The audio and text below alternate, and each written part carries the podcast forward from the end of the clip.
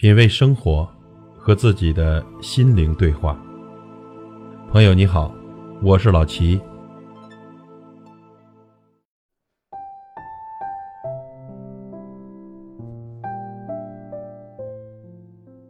不知道你有没有去想过，拉开您和别人差距的到底是什么呢？三十岁以后，我越来越感受到一个道理：真正让我们落后于别人的。可能不是你的脸，也不是你的学历，而是您的脾气。前两天去参加一个重要的会议，因为提前到了半个小时，在宽敞的会场里，来宾并不多，却有人在大声地发着脾气。发脾气的是一位快五十岁的工作人员，被指责的是会场里的服务员，起因是几个茶杯没有放对位置。服务员不甘示弱，两人开始唇枪舌剑地吵成一团。这时候啊，一位负责会场安排的年轻人站了出来，先是轻声安慰服务员，然后和他一起迅速重新布置了茶杯。不过几秒钟，一切就变得井井有条。同样的纠纷，不同的处理方式，虽然一个细节，却值得圈点。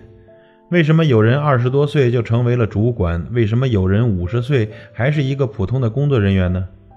有时候决定这个差距的，可能只是你的脾气。脾气不仅体现着你的修为，也是你的职场通行证。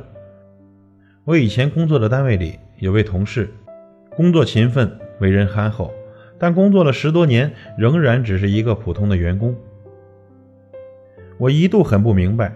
甚至还替他抱屈，但和他出过一次差后，我开始知道其中的秘密。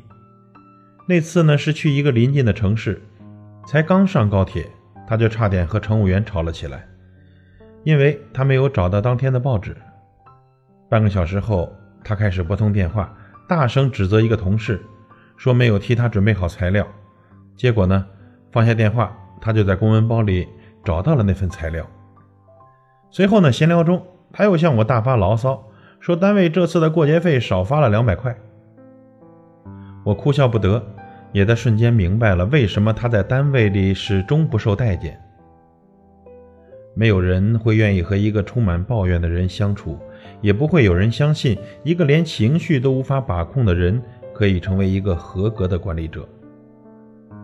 当你总是怒气冲冲，当你脾气超过一切，你就只能被他人超越。网络上曾经有句话很流行：“头等人有本事没脾气，二等人有本事有脾气，末等人没本事大脾气。”用脾气和等级来区分人当然不够准确，但他有一点是没有错的：你的脾气请永远不要大于你的能力。仔细去想想，不正是这样吗？办公室里。脾气最大的人，往往是单位里混得最差的员工。他们不努力工作，反而怨天尤人，任何一件小事都可能让他们大发雷霆，让他们愤慨万分。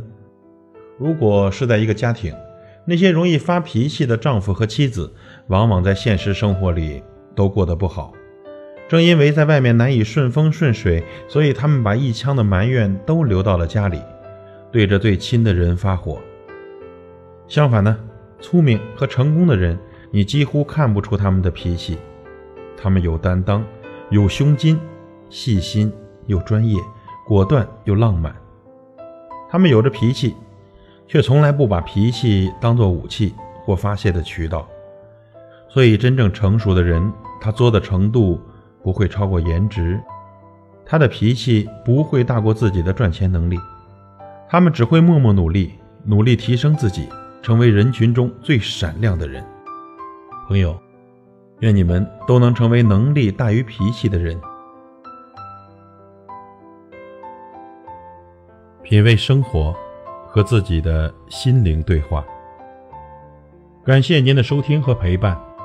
如果您喜欢我的节目，请推荐给您的朋友。我是老齐，再会。